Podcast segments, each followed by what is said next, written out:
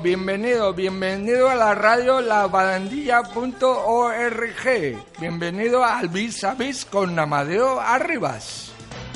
Perdidas en los juegos del corazón. Qué sabor perverso. Tenemos que dar un gracias a dos entidades. Por una parte, Hospital Díaz Lalman, calidad de vida para todos los pacientes, y asipa.org.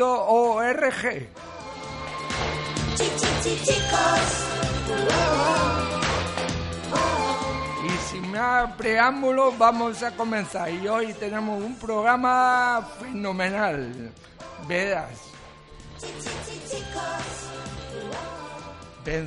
las, eh, el silencio y, la oscuridad. Así podría resumirse el intento peligro vital de Janet Corcuera, protagonista de Me llamo Janet, la última película del director y productor Miguel Ángel Tobías. Una historia real que narra la vida de Janet desde su infancia, antes de ser abandonada en un centro de acogida Addis Abeba, en Etiopía hasta convertirse en la primera persona sor- sordociega que consigue un título universitario en Europa. Y para contarnos más de esta película está con nosotros una de las protagonistas. Ella es Miriam Díaz Adoca. Muy buenos días. ¿Qué tal? ¿Qué Buenos tal días. estás? Oye, oye, qué ¿Cuánto- pedazo de locutor. Y me encanta el cuánto chinguito que tienes de radio. ¿Cuánto tiempo desde que, desde la que gala. la gala Bueno, el día tampoco uno? hace mucho. No, no hace Hace mucho, mucho, hace no. mucho. Bueno, pues que te cuente de Genet, ¿quieres? Sí, vamos a contar cómo empezó todo. ¿Cómo empezó quién, o yo con la película? La película, La película, tú. bueno, pues encontré a Miguel Ángel Tobías en un momento y estábamos hablando de las cositas que hacíamos y él me propuso eh, hacer el personaje de Carmen Corcuera, de la mamá de Genet, una, un personaje, una persona real. Y me contó la historia y me emocioné, me entusiasmó y desde el minuto 0,1 dije sí. Yo me embarco en esta aventura maravillosa porque es un, un ejemplo de vida. Y allí que nos fuimos a Etiopía a realizar a ficcionar la parte de Genet, que ahora tiene 38 años y vive en Sevilla y es profesora de universidad, a, a ficcionar su infancia. Entonces nos fuimos a la parte casi más, más pobre de Etiopía, si es que la hay, en Debres, Líbano, y allí con muy pocos medios ficcionamos con los niños de la misión y las niñas de la misión, eran actores naturales, pues eh, la vida de Genet cuando era pequeña. Y fue para mí una, una experiencia transformadora, a nivel interno sobre todo, tremendo, tremendo encontrarme con esa, esa humanidad, ¿no? Y luego el, el gran pro- el gran trauma que yo traje, por llamarlo de alguna manera, es que siendo un país tan, tan, tan pobre, con tanta necesidad, tenían mucho más que nosotros, tenían una humanidad una humanidad que nosotros no tenemos, con tanta progreso, con tanta eh, tecnología, con tanta prosperidad, y me dio mucha rabia pensar que el ser humano estaba perdiendo esa calidad humana de ayudarse los unos a los otros, cosa que aquí nos pasa, ¿eh? Ya, ya, ya. Bueno, eh, fíjate cómo te mimamos, ¿eh? Te han traído hasta el un ¿eh? Qué bien. Bueno, seguimos porque si no nos desviamos. Venga. ¿Por qué película y no documental como se pensó antes? Pues porque esta es la magia de nuestra profesión. De repente empiezas queriendo contar una historia en modo documental, pero nos encontramos Tobías y yo, y entonces pensó, si empiezo a meter actores y actrices eh, con nombre, pues esto puede crecer y dar lugar a una película. Así que no fue programado, fue de forma natural como fue surgiendo. Y sí que es una peli docu, no es un documental, pero tampoco es una película, es una mezcla de las dos cosas. Y yo, mm, yo eh, invito a, a todos los seres humanos que busquéis esta película y que por favor la disfrutéis porque es una experiencia maravillosa, es un ejemplo de vida, que nos quejamos muchísimo el ser humano, teniéndolo todo, como una mujer sordociega consigue ser universitaria en Europa gracias, por supuesto, a la fuerza y al empuje de su madre Carmen Corcuera. ¿Te fue complicado el rodaje de en un país tan pobre como Etiopía? Pues mira, sabes que como vamos a darlo todo, a poner el alma y el corazón, no fue no fue difícil. Una vez que estabas allí, estabas para servir, para darlo todo. Eh, la experiencia es inmensa, entonces no hubo dificultad, incluso viendo escenas de máxima pobreza, porque ibas con el corazón abierto y en ese momento te sientes absolutamente privilegiada y agra- y agradecida por, por tener la vida que tienes y por poder ayudar a los demás. ¿Y cua- cuánto fueron, eh, cuánto soy de, cuánto habéis sido en la película? En el equipo En de el rodaje, en el equipo, un equipo mínimo, no sé cuál íbamos nueve personas, nueve o diez personas, que no es nada. Para una película siempre hay como 30 personas o 50 personas alrededor. Y éramos un equipo mínimo, mínimo con, con dos cámaras, como con una, te diré. Y, y bueno, ¿y tú qué, qué, qué interpretaste en Yo la película? he tenido el honor y el privilegio de poder encarnar en la ficción el personaje de Carmen Corcuera, una mujer ejemplar, una mujer que no tenía ningún tipo de, limitaciones económicas, tenía una buena posición social, pero su alma necesitaba servir a los demás y se fue a Etiopía, estuvo trabajando en, hace 30 años en un orfanato de la Madre Teresa de Calcuta. Y ellos, ella estuvo tres años ayudando, vistiendo, limpiando y sintió la necesidad de que esta niña, eh, Genet, con tres añitos sordociega en un país como Etiopía, no tenía futuro ni siquiera presente, de ser su madre y, y traerla a España para, para darle una vida digna. ¿Cómo te adaptaste a ser madre de esta mujer sordociega? Pues la maternidad la llevo en vena. Así que no me costó nada, todavía más, con más dulzura, todavía con más conciencia, tratándose de las condiciones de esta nena tan chiquitina y que era un animalito salvaje. Eh, no estaba acostumbrada a a que la tocaran, a que la abrazaran, a que la besaran. Ella, ella no entendía eso y Carmen, en su periplo de adaptarse a, a Genet, lo pasó muy mal porque Genet no quería, eh, gritaba, no quería nada, no quería hacer nada y en un momento dado, después de seis meses en España, cuando Genet tenía ya siete años, eh, Carmen Corcuera lo intentó todo, pero veía que Genet no reaccionaba y entonces llamó con mucho dolor en su corazón al, padre Juan, que era el misionero que estaba en Etiopía, y le dijo, creo que Genet tiene que volver a su tierra porque no me quiere. Y justo al día siguiente Genet reaccionó y empezó a, a- a tener más conexión con Carmen Corcuera, así que no fue nada fácil para Carmen. Y si te lo propusiesen otra vez, ¿lo harías? Mil veces mil. Ya sabía yo que la, Mil veces mil. la, la respuesta la ibas Sí, a... señor. De Pero todo, bueno, todo lo que había- sea. Es que todo lo que sea, cuando uno ayuda a los demás, también Sí, se ayuda a señor, uno mismo. Sí, señor, sí, señor. Siempre. Y poder utilizar mi profesión, que la amo y que me apasiona, para poder ser un referente y un ejemplo a través de un mensaje así, eso todavía se multiplica más mi alegría. ¿Y cuántas, cuántos días estuviste ahí en rodaje? En Etiopía estuvimos 10 días de rodaje y luego en España, entre Sevilla y Valencia, yo creo que un total de mes y medio. ¿Y quién es el padre, el padre Juan?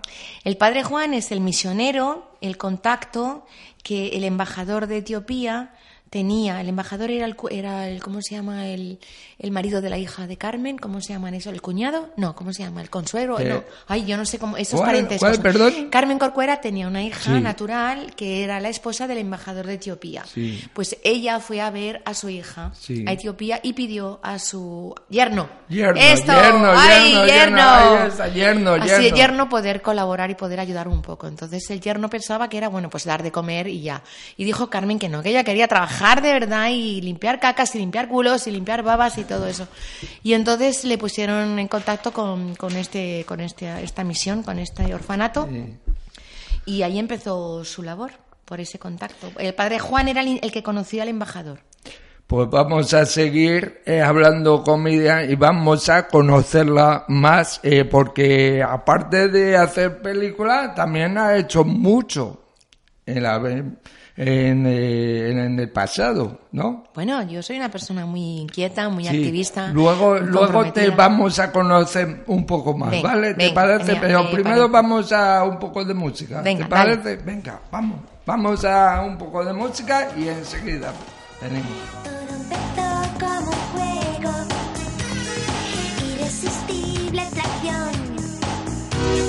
Dos corazones sin miedo,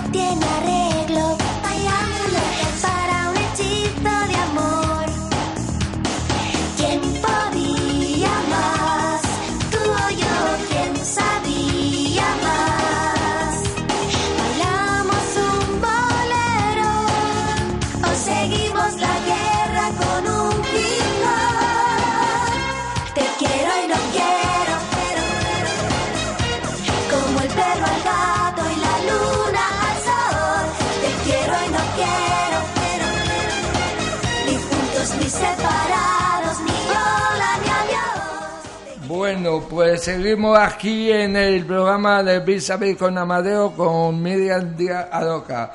Vamos a conocerla un poco más. Nació el día 4 de marzo de 1962 en Aranjuez, pero se crió en Santander, Cantabria, creciendo en el barrio de la Al- Albericia. Estudió periodismo en la Universidad Complutense de Madrid. Empezó eh, eh, trabajando en Radio Mitunto, eh, fórmula de la cadena SER, como locutora y técnico de control.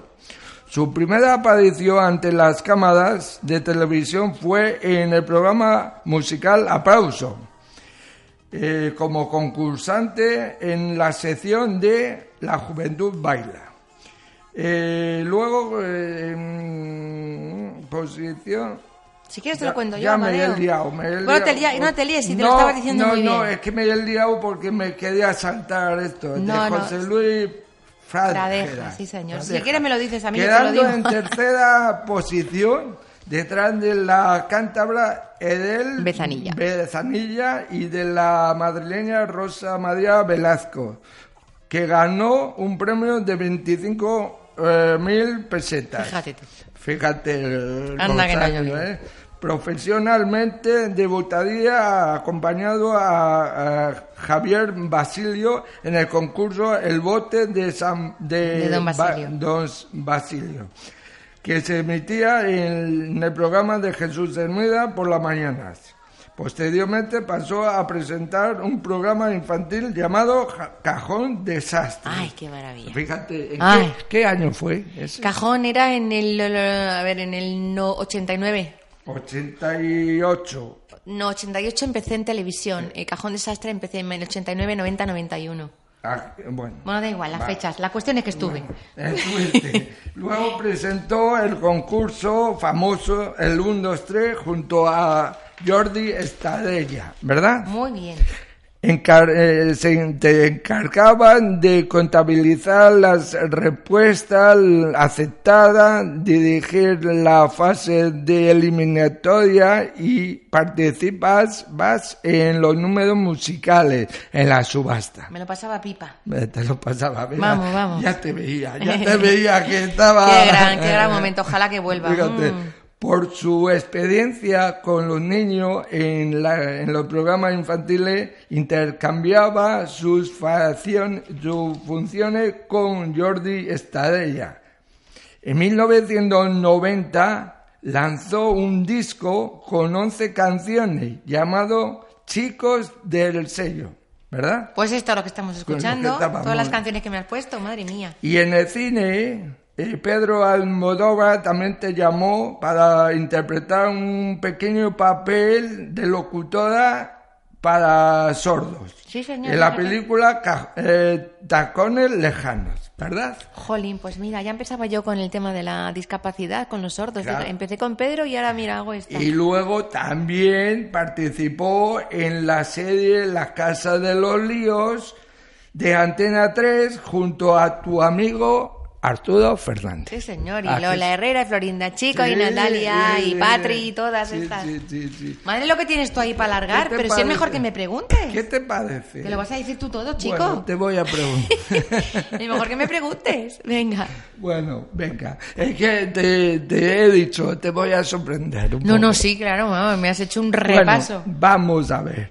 ¿Hay antecedente artístico en tu familia? Pues mira, mm, eh, he, he- calculado que mínimo dos eh, por parte de la, de la hermana de mi padre, que era actriz de teatro, Margarita, y Margarita Díaz. Y luego, tirando para atrás, tirando para atrás, una tía de estas lejanas que creo que era, era, era vedette de variedades, pero te hablo yo así como en los años 30 o así, rascando en mi familia y no ha habido nada más, creo. Mi papá, mi papá tenía una, hacía un programa de radio en Utiel, creo, en Valencia, fíjate, pero nada más. Nada más. Bueno. ¿Cuándo y cómo eh, decidiste dedicarte al espectáculo? Pues yo nací ya con ese veneno. Yo nací ya envenenada, apasionada, yo quería pertenecer a la tele, meterme dentro y yo me preguntaban, ¿qué quieres ser de mayor? Digo, yo quiero ser de circo. Para mí ser de circo era cantar, baila- bailar, reír, actuar. Y cuando ya naces con esa pasión, el universo te va guiando para que así sea. Y animabas, animabas a, a todo, ¿no? Bueno, yo era muy, muy, muy, muy, muy, muy, muy Sí. timidísima. Yo- Pues no se ya, te notaba, claro, no se sé, te notaba. pero no se me notaba porque cuando los fines de semana hacíamos teatrito en casa y era el momento donde yo pues brillaba, pero fuera de eso yo una, una niña súper tímida. Porque cuando yo veía el 1, 2, 3, bueno, es que... Pero porque ya crecí.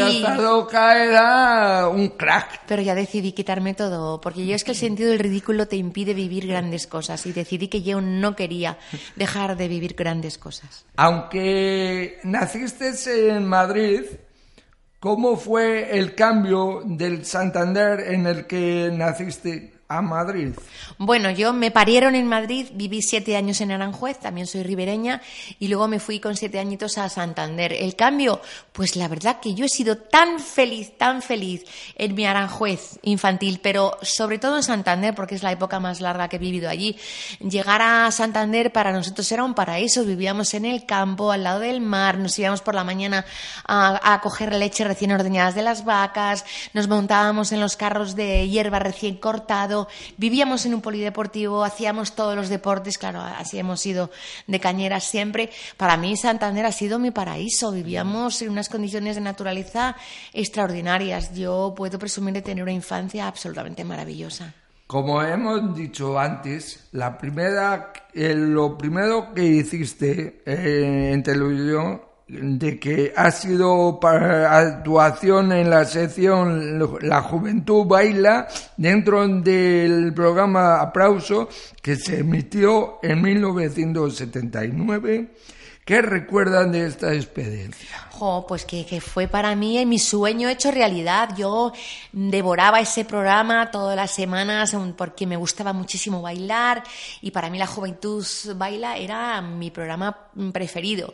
Y luego encima, si ganabas el concurso, te regalaban una moto y como a mí me gustaba mucho montar en moto, siempre me he sido muy moteras de pequeñas, eh, pues se juntaban las dos pasiones. Y una vez que fueron a Santander a hacer un casting, pues ahí que me presenté, hice la prueba, hice dos pruebas porque a la primera no me cogieron, pero repitieron casting y otra vez que insistí con mi sueño y ves a todo lo que me apasiona no le pongo yo límites. Y nada, pues fue una experiencia muy bonita pero muy chocante porque entonces la televisión no se veían las tripas. Entonces no acostumbraban a ver los cables, los focos, eh, todo lo que es de mentira. Y como yo llegué allí y vi que era todo de mentira, me llevé una gran desilusión porque el sonido no es el mismo que sale en la tele, allí no, no oyes la música como, como la oyes dentro. Entonces fue una experiencia buena porque concreté mi sueño, pero luego me quedé un poco desinflada con la, con la no magia de lo que yo veía en la tele.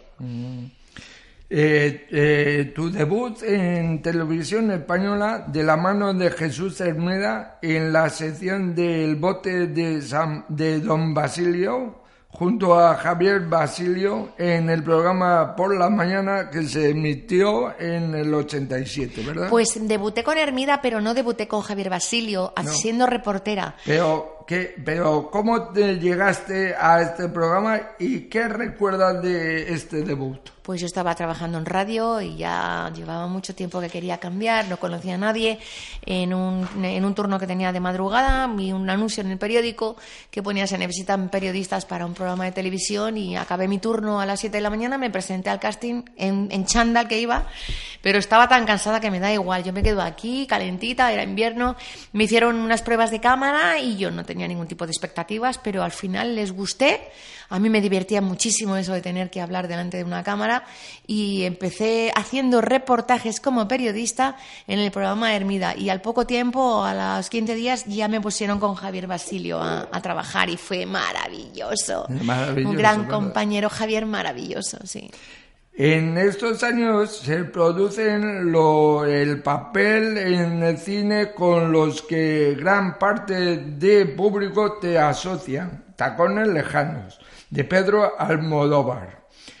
Eh, ¿Tuviste claro que solo quería actuar en el cine o que solo quería seguir presentando programas en la televisión? Yo nunca me he puesto límites a mi trabajo. Yo tengo todas mis puertas abiertas y me sumo a proyectos que, que, me, que me hagan vibrar, que me hagan feliz y si encima que puedo ayudar a los demás, pues mucho mejor. Pero yo nunca he cerrado ninguna puerta. Mm. Las puertas se abren. En este negocio las puertas se abren y se cierran solas. Hay que estar preparada para ello. Sí, claro, claro, efectivamente. Volviendo a tu trabajo televisivo, tal vez viviste un mal momento cuando se criticó tu contrato en televisión española a principios de los 90 por la supuestamente de- desorbitada de tu sueldo. En los años que presentabas noches de gala, lo mejor de cada casa, no te rías que es mejor, aquí jugamos todos, etcétera. ¿Cómo viviste este momento? Pues quieres creerte que no me, no me enteré de eso hasta pasado unos años. Yo, esto que tú me estás contando, nunca me enteré No. hasta que yo dejé televisión española. Yo jamás fui consciente de eso. Entonces los cachés de televisión eran muy altos, los míos y los de la gente que estaba trabajando. Me siento muy afortunada, muy afortunada por haber podido disfrutar de ese pedazo de contrato, de haber sido querida y sostenida, pero jamás tuve noticia de, esa noti- de eso que ha salido que tú me estás comentando. Yo trabajaba por pura pasión, por pura alegría, a- aplaudiendo mi suerte y haciendo todos los programas que se me ponían delante. Pero jamás, jamás, jamás tuve yo mm, ningún malestar por esto. Esto ya te digo que me enteré muchísimo más mm, años, años atrás. Sí. O adelante, años adelante. Tu papel de actriz en series de que tuvo mayor duración fue el de Casa de los Líos. ¿Qué ofrecieron, que te ofrecieron papeles en series con anterioridad? ¿Cuáles? Antes de la Casa de los Líos, no, esto era esto era la primera serie que hice. ¿Sí? Luego después de la Casa de que me encantó, la idea me pareció fabulosa y luego hice Aladina, no, o no sé si primero hice Aladina, ya ves, tengo ahí tengo ahí un un, un salto en- histórico en mi cabeza. Bueno, es que ya te vuelvo a decir todo lo que sea y pertenezca al medio y me divierta. Aladina me encantó, la Casa de los Líos lo pasé fenomenal, trabajar con Arturo, con Lola, con Florinda, con todos. Ha sido una escuela y un aprendizaje profesional humano. Así que por eso te digo, compañero, que todos los trabajos que vengan a mi vida y que me encanten y que me nutren y que, me hagan crecer y que pueda entusiasmarme a mí y a los demás, bienvenidos sean. Eh, nos hemos enterado que viene recientemente de Mala de rodar una serie, ¿no? Muy bien, ay, serie, muy ¿no? bien. Cuéntanos un poquito. Pues bueno, anticipo un poquito, eh, se llama Toy Boy, es un thriller, una serie que se emitirá en septiembre en este año y para Antena 3 y para Netflix. Hemos estado rodando en Málaga y mi personaje es maravilloso, mi personaje es lucho contra la corrupción. Porque es un thriller y me encanta, es un personaje que me ha dado mucho y sobre todo que esta Luisa, es el nombre de mi personaje, Sí. va a dar un- una imagen que la gente no conoce de mí. Buena, ¿eh? Muy buena. ¿Y cuándo la podemos ver? Pues creo yo que en septiembre, pero eso depende ya de los jefes que programen y desprogramen, no lo sé cuándo. Sí. ¿Y algún proyecto que tiene en mente en el futuro? En el presente, a mí me gusta el presente, el futuro no eh, existe. Bueno, futuro presente. El presente, mira, acabo de hacer una un formato de teatro muy chulo que es radionovela en teatro Ah, sí. con un texto de- del nieto de Jardier Poncela de Enrique que se llama Trolas de la historia y hemos representado en un escenario con micrófonos y, y- y con atriles las historias desmontadas en clave de comedia muy bonito que me ha encantado. Ojalá continuemos. Y tengo un proyecto a muy cortito plazo que es para el 2020 que ya está aquí de teatro una comedia de cuatro mujeres cincuenters muy divertida y con mucho mensaje y, bueno, esperar la renovación de la serie, que sería, esperamos todos porque es una muy buena serie que hagamos segunda temporada. Y lo que vaya, lo que vaya surgiendo a nivel profesional, luego estoy con mi fundación, el IGT, para concienciar a la humanidad de que se puede cambiar una realidad que te hace daño y estamos poniendo todo el corazón y todo el alma y haciendo conferencias, talleres, congresos, eh, hablando con instituciones, con, con empresas y enamorando a todo el mundo. Dime, dime ahora que me has dicho que de la fundación, ¿cuándo nació la fundación? En el 2017 Es- fue- nació como un proyecto escénico. Ah, es una necesidad vital que yo tenía de utilizar todos mis recursos para ser útil a los demás y me centré en la violencia de género porque conocía a muchas mujeres que estaban afectadas y decidí pues ce- centrarme en el mundo, en el universo femenino. Y empecé con el proyecto costeándolo yo, llegó un momento que ya no podía costear más y dije, esto tiene que cambiar. Hice una gala, lo presenté a lo grande a instituciones, medios, artistas y a partir de ahí mm, eh, eh, me- se enamoraron de mí una gente maravillosa que se han sumado al equipo y decidimos constituirnos en fundación para poder navegar mejor. Eh, ahora cuéntanos, eh, porque esta señorita, pues señora, Lo que tú quieras. pues lo que, Esta ser señora, humano, esta ser humano. Con Pepe Villuela Sí. eh, presentaron la gala solitaria del teléfono contra el suicidio. 911-385-385. Exactamente. ¿Y qué, qué experiencia de porque no presentaste ninguna gala de esa característica? Nunca, ¿no? Sí, sí, sí, sí, ¿Sí? Sí, yo siempre me arrimo a, Ah, sí. a concienciar. Sí, hace poquito después de vosotros presenté una gala eh, contra el cáncer, pero una gala que ha nacido de una forma tan bella. A mí estas cosas me, me, me conmueven, ¿no? Hay grandes asociaciones y grandes ONGs que ya tienen una gran estructura y una dinámica grande que se mueven casi solas, ¿no? Pero los pequeñitos, los que realmente no tienen impacto mediático y que les cuesta, ahí es donde yo doy toda el alma. Y no, no, no fue la primera que he presentado de estas características, pero sí está especialmente contra el suicidio, es la primera vez que lo hago y lo seguiré haciendo. La gala fue emocionante.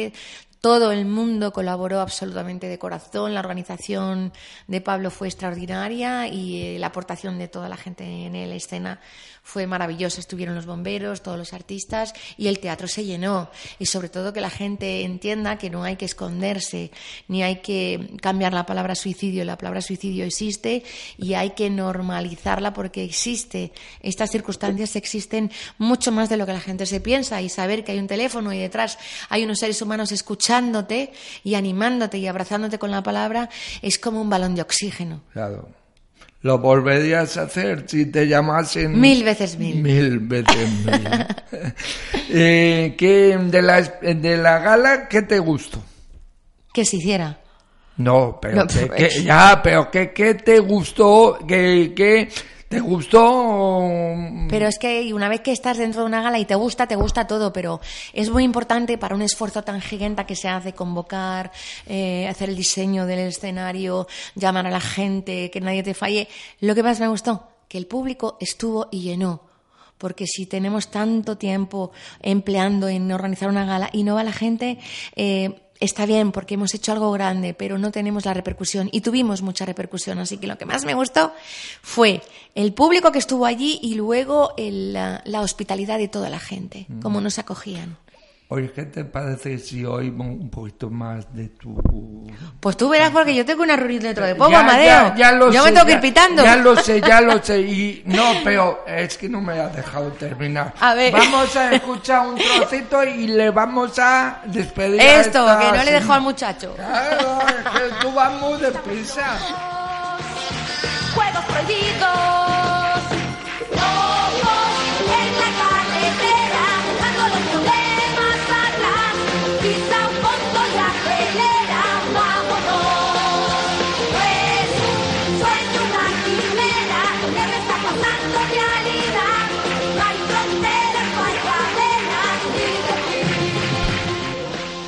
Bueno, Miriam, ya sabes que esto es tu casa, ¿no? ¿Eh? Para cuando tú quieras venir, muchas gracias. Y ya sabes, a todo el mundo se lo digo. Si hay luz, entra. Si no hay luz, no entres. ¿eh? Porque no hay nadie, Me queda ¿vale? claro, yo te tengo que dar las gracias y la enhorabuena porque tú lo has currado mucho, Amadeo, has hecho ahí un trabajito de recopilar información y datos y aunque yo soy como una especie de, de flecha que voy muy rápido, pero me ha gustado mucho la entrevista, te doy las gracias por lo que haces y cómo lo haces y desde dónde lo haces. Muchas gracias, me, me orgullece de felicidad. Y a nuestro técnico también. Y al técnico también, ¡Ey! porque si no, por A ahí ver, no, claro, hay no hay ni manera, programa. no salimos al aire. Bueno, bueno, pues muchas gracias y hasta la próxima. Siempre, guapa. siempre. Que te veo, te veo muy guapa. Muchas eh, gracias, hijo. Eres, de mi quita. Somos 50 Somos 50 sí. Eh, estupendísimos. Bueno, pues nada, hasta aquí hemos llegado un día más y hasta la próxima, amigos. ¡Hala! ¡A vivir la vida!